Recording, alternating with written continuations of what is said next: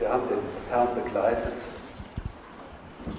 ähm, und verschiedene, ja, verschiedene wichtige, äh, ja, wichtige Worte von ihm gehört. Und nun wollen wir ihn begleiten in diese, ja, in die letzten, in die letzten Tage hinein, in die heilige Woche, kann man sagen. Wir werden das ja jetzt demnächst auch erleben, wieder, ja, das Triduum Paschale, also diese heilige Woche. Und äh, das beginnt alles mit diesem triumphalen Einzug in Jerusalem. Und wenn wir uns hineinversetzen in diese Situation, dann können wir sagen, ja, da, da jubeln die Leute hinzu. Und die meisten wohl, und sagen fast alle, weil sie denken, jetzt kommt der Messias. Und zwar eben der Messias, wie man ihn sich damals dachte. Ein militärischer und weltlicher Herrscher. Und man hatte ja sicherlich gehört von den Taten des Herrn, auch von den Wundern. Und so war die Erwartung riesengroß. Und dann ja, wissen wir, wie es weitergeht. Aber was wir jetzt betrachten wollen, ist dieser Tag, an dem der Herr sich mit seinen engsten Vertrauten trifft und das Pascha-Fest feiert. Wir sagen Gründonnerstag. Da ist der Herr mit seinen Freunden zusammen und es beginnt, es beginnen jetzt, kann man sagen, die Stunden der, der, ja, der, die letzten Tage der Erlösung.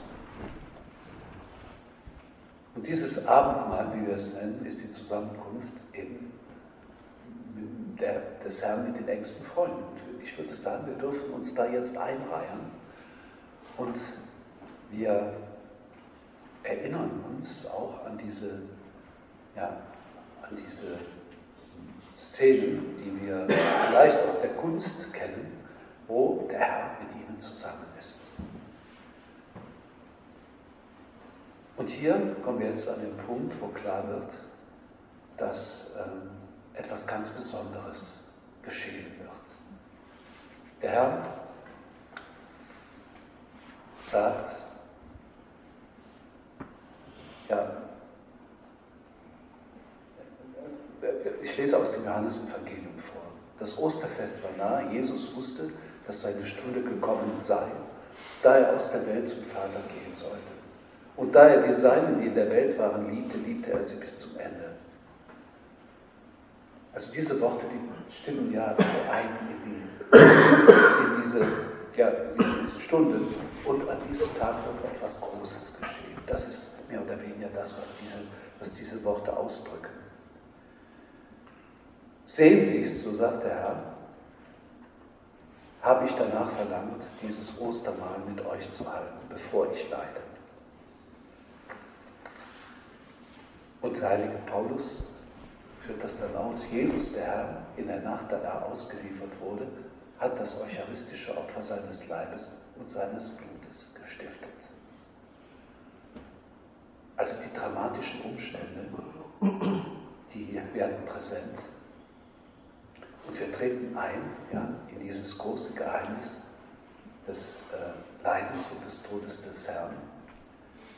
Und dieses Leiden und der Tod des Herrn sind in das Geheimnis der Eucharistie, die er einsetzt, eingeschrieben.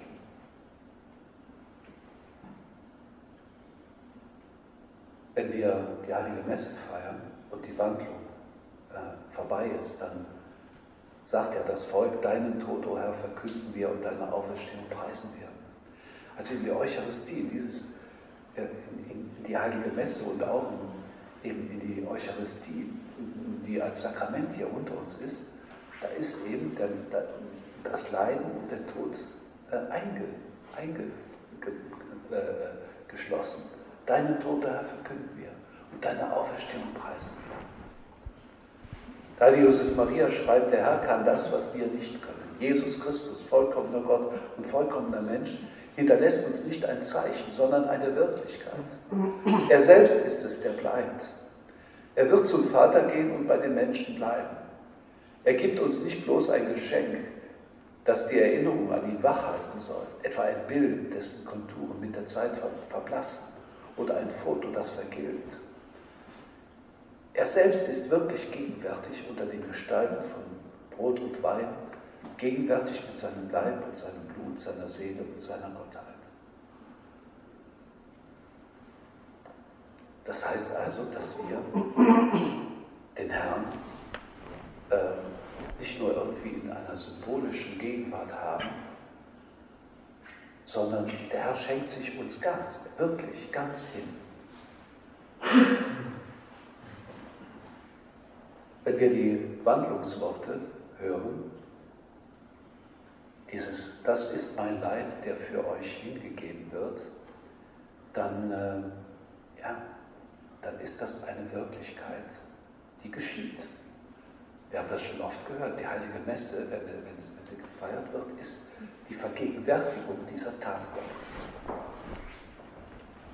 Und Benedikt XVI. schreibt einmal, wenn Jesus von seinem Leib spricht, so ist selbstverständlich nicht sein Körper im Unterschied zu seiner Seele oder seinem Geist gemeint, sondern die ganze leibhaftige Person. Die Jünger konnten verstehen, dass der Herr sagt, das bin ich, das bin ich.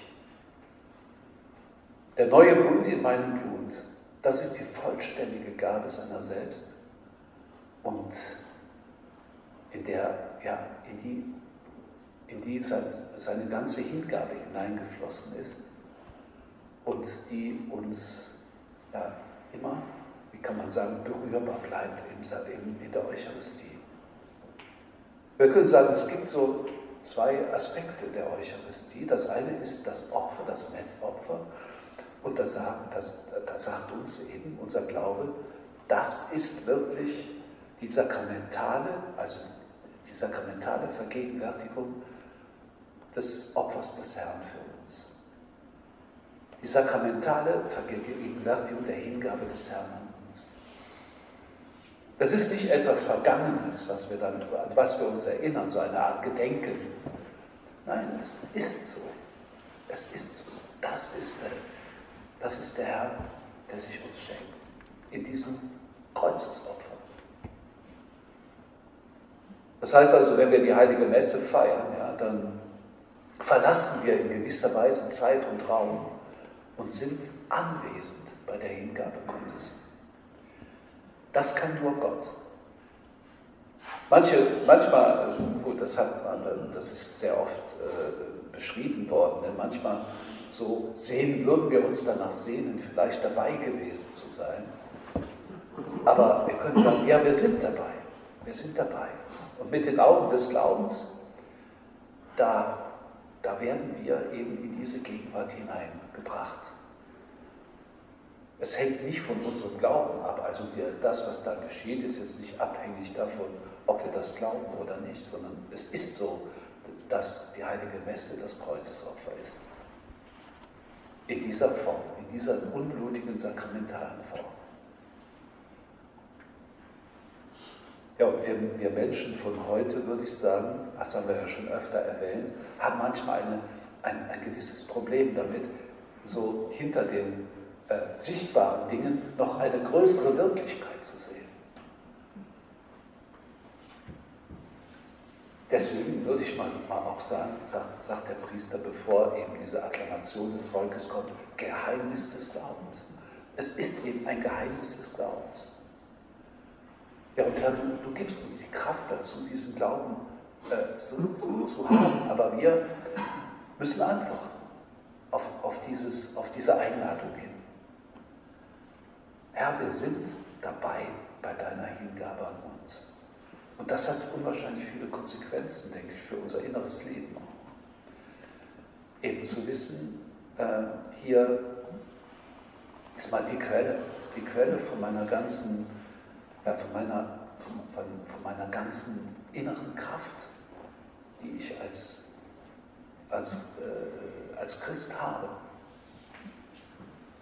Es ist das Zentrum und der Mittelpunkt, heißt es in, in, immer wieder in, in Dokumenten der Kirche. Die Heilige Messe ist das Zentrum und der Mittelpunkt. Das hat unser Gründer schon so in den 20er oder in den 30er Jahren immer wieder geschrieben diesen Begriff geprägt. Zentrum und Mittelpunkt. Ein Zentrum ist ja etwas, worauf sich alles bezieht. Das ist etwas, von dem alles ausgeht. Und wir können sagen, Mittelpunkt ist etwas, worum sich alles dreht. Und deswegen äh, müssen wir auch klar haben, dass wir nicht nur teilhaben an der Heiligen Messe, teilnehmen, sondern dass wir uns da sind, dass Gott uns sogar die große Möglichkeit gibt, uns da einzubringen, wenn wir das mal so sagen dürfen. Es, es ist so, dass, dass jeder von uns eben in dieses Opfer des Herrn hineingehen kann. Es gibt diese schöne äh, Gewohnheit in deutschen Kirchen, ich habe das sonst noch nirgendwo gesehen, dass wenn man reinkommt zur Heiligen Messe, dass da eben eine Schale mit den Hostien steht und man mit einem so einem Löffelchen die, die, die, äh, die Hostie in das, in, in, auf die Patene legt, ja, die der Priester dann bekommt. Manchmal denkt man, das ist dazu da, damit, ähm, damit man genau weiß, wie viel, wie viel äh, Hostien äh, gebraucht werden. Aber der eigentliche Hintergrund ist, dass man sich da hineinlegt, dass man sein ganzes Leben da hineinlegt. Der heilige Paulus hat uns diese, diese, ja, diese Theologie des mystischen Leibes Christi gegeben. Wir sind, der Herr nimmt uns mit hinein in diese Erlösungswirklichkeit. Und äh, es ist so, wenn, wenn wir getauft werden, dann erhalten wir diese, ja, wie kann man sagen, diese Auszeichnungen des Propheten, des Königs und des Priesters. Man sagt, das sind die drei Munera, die man bekommt, also diese drei Eigenschaften, die man bekommt, wenn man eben sich in der Taufe mit Christus, äh, mit, mit Gott vereint. Und ihr, ihr, ihr, seid, ihr seid auch als Leute Priester eures, eures ganzen Lebens. Und wir können alles oder alles, was ihr, was ihr habt, was ihr tut, was ihr macht, eben mit hineinlegen in diese heilige Messe. Es gibt ja, äh, haben wir oft bei Papstmessen schon so gesehen, da gibt es so einen Opfergang, ja, dass Leute irgendwie was bringen, irgendwelche äh, Figuren oder irgendetwas, was sie selber gemacht haben vielleicht. Und genau das ist, das ist genau diese, dieses Zeichen dafür, was da passiert. Wir können, wir können einfach unser ganzes Leben hineinnehmen. Du Herr, nimmst uns mit in dieses Opfer, dieses, dieses erlösende, Opfer. Und ja, das ist, das ist eben das, was wir die priesterliche, allgemeine priesterliche Seele nennen. Ja? Ihr seid eben auch Priester eures, eures Lebens. Ja, deswegen ist klar, ne, dass die Heilige Messe für uns wirklich die Mitte ist. Und ähm, ja, und eben etwas ganz anderes als irgendeine Feier nur. Es ist so, würde ich mal sagen, dass es äh, sehr häufig so ist, dass eben die Heilige Messe als so eine Versammlung des Volkes gesehen wird. Das, das ist sie natürlich auch, aber nicht in erster Linie. Nicht in erster Linie. Mittel und Wurzel Mitte und Wurzel des christlichen Lebens. Hier läuft alles zusammen. Und ähm, ja.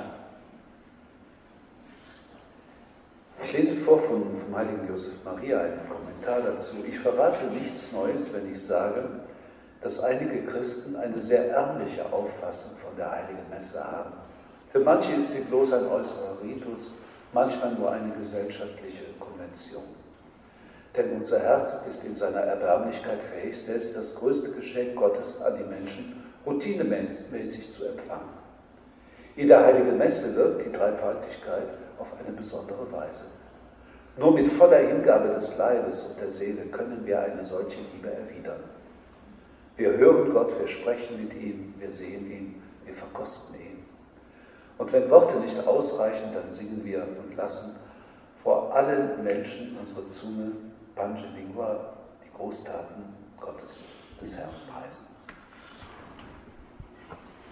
Also wir, wir vereinen uns mit der, mit, mit, mit der Hingabe des Herrn und darüber hinaus ja, gibt es die Kommunion. Ja, die Kommunion. Wir dürfen den Herrn ganz empfangen.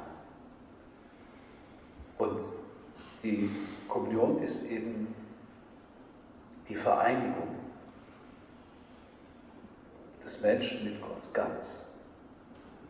Wir können sagen, wenn wir die Kommunion empfangen, dann sind wir in Gott und Gott ist in uns. Ja, du musst uns helfen, so diese, ja, diese Wucht, diese Größe, dieses ja, unbeschreibliche Recht zu, zu schätzen. Es ist so, so leicht, das weißt du, ne, äh, das vielleicht gedankenlos oder oberflächlich äh, zu, zu, zu empfangen. Und diese Besinnungstage könnten uns auch irgendwie so ein Impuls sein, ähm, ich würde sagen, so wieder das zu entdecken, ne? die heilige Messe, die heilige Kommunion. Dass wir uns darauf vorbereiten und wissen, hier, hier kommt Gott in einer Weise zu mir, wie es nicht intensiver möglich ist. Und natürlich, wenn wir den Herrn bei uns haben, wir haben hier die Gewohnheit, nach der Heiligen Messe noch einige Minuten da zu sein, ja, weil die Gegenwart Gottes in uns für einige Zeit eben da ist, diese intensivste Gegenwart Gottes. Und da ist doch die Gelegenheit, wirklich alles vor Gott zu bringen, ihm unser ganzes Herz auszuschütten ihn um alles zu bitten, was wir können. Wir können auch wieder sagen, ja, hilf unserem Unglauben, hilf unserem Unglauben, hilf mir, hilf mir, dass ich das alles viel mehr schätze. Und dass es für mein Leben eine viel größere Wirkung hat.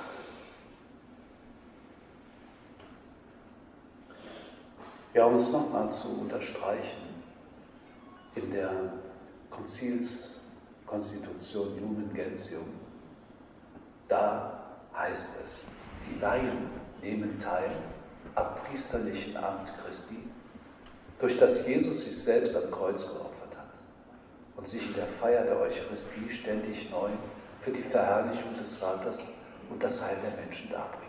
Christus eingegliedert sind die Getauften in der Hingabe ihrer selbst und all ihres Tuns mit ihm und seinem Opfer vereint.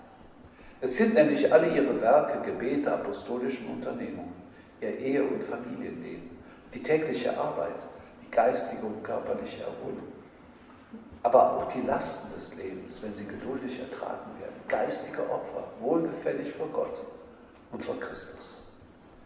Bei der Feier der Eucharistie werden sie mit der Darbringung des Herrenleibes dem Vater in Ehrfurcht dargeboten. Heilige Messe, heilige Kommunion. Ja, für uns äh, würde ich sagen, ist es sehr, sehr, sehr wichtig, das an die, an die allererste Stelle unseres, unseres Lebens, unseres, sagen wir mal, Lebens mit Gott zu stellen.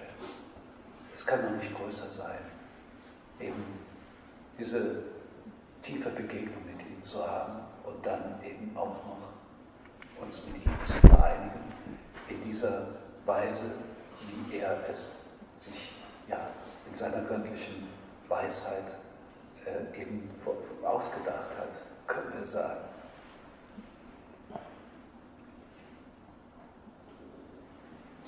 Ja, das hat weitere Konsequenzen. Das eine ist zum Beispiel eben auch diese kleine Gewohnheit, die wir hier praktizieren, den Herrn im Tabernakel, wo er gegenwärtig ist, zu besuchen. Es gibt so eine äh, Begebenheit aus dem Leben des heiligen Josef Maria, der in einer Kirche Beichte gehört hat am frühen Morgen. Damals äh, machte, man, machte man das noch, dass da am frühen Morgen Leute beichten kamen. vor der Messe. Und äh, dann hört er immer so einen Klappern, so ein bisschen Lärm klappern. Jeden Morgen, fast immer zur gleichen Zeit, wenn er da im Beispiel saß. Und dann hat er sich einmal so hinter eine Säule gestellt und hat geguckt, was ist das denn? Ja, und dann kam ein Milchmann ja, mit seinen Kannen. Und der hat einfach nur eine Kniebeuge gemacht und hat gesagt, hier ist dran der Milchmann, hat er gesagt. So, im, im, im, zum, zum, zum Tabernakel hin. Und das hat unseren Gründer sehr erschüttert. Er hat gesagt, Mensch, dieser Mensch liebt Gott viel, viel mehr als ich. Und er gibt mir ein großes Beispiel. Jetzt in unserer Zeit, das wissen wir, sind die meisten Kirchen verschlossen. Ja, aus bestimmten Gründen, ne? das wisst ihr, da kann man nicht so einfach mal reingehen und eben den Herrn begrüßen, aber wir können ihn vielleicht, wenn wir an, einer Kirche vorbeigehen, da können wir so mit unserem Herzen begrüßen. Aber wir haben ja schon gesagt, der Herr ist ja wirklich wahr in seiner Gottheit und Menschheit äh, da. Und wenn wir in eine Kirche gehen können, dann denke ich, dann, dann, dann, ich sage, dann freut sich Gott über uns. Wenn wir ihm einen kurzen Moment Gesellschaft leisten. Denn er wartet auf die Menschen in seiner großen Geduld. Und wir können ihm einen Moment Gesellschaft leisten und ihm ein paar Worte sagen, die aus dem Herzen kommen. Also diese diese eucharistische Frömmigkeit, ja, die gilt es äh, zu, ja, zu, zu, fördern in uns. Und das, äh, ja, es gibt, es gibt viele, viele weitere äh, Gelegenheiten dazu, ne, dass wir, wir werden das jetzt gleich äh, auch haben, so eine Zeit der Anbetung, ähm, einfach mal so in dieser Gegenwart Gottes zu sein, die uns ähm, Natürlich ist Gott nicht näher bei uns, als wenn, wir, die, wenn wir gleich die, die ähm, wenn wir gleich das Allerheiligste hier auf den Altar stellen. Aber es hilft uns, weil wir, weil wir eben Menschen sind, die mit den Sinnen auch ähm, ja, äh, verbunden sind. Und uns das hilft, wenn wir, wenn, wir, das auch sehen. Die Sakramente, die sind ja gerade dieses Zeichen ein Zeichen, ein sichtbares Zeichen für eine Wirklichkeit, die dahinter steht, die größer ist. Das ist übrigens eine, ich würde sagen, eine, eine ganz entscheidende äh, Dimension unseres, unseres, unseres Glaubens, die Sakramente zu, zu, zu, ja, kann man sagen, zu würdigen und zu schätzen. Denn Sie sind ja die Begegnung Gottes mit uns auf, auf unserer Ebene, auf der, auf der Ebene unserer Sinne und unseres Fassungsvermögens.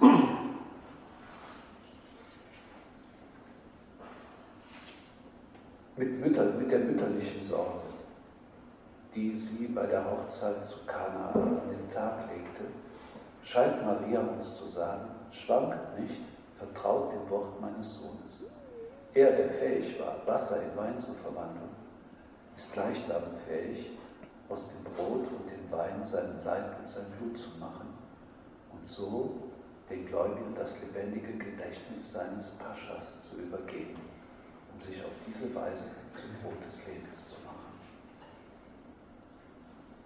Aus, das ist aus einer Enzyklika über die Eucharistie, in Johannes Paul II.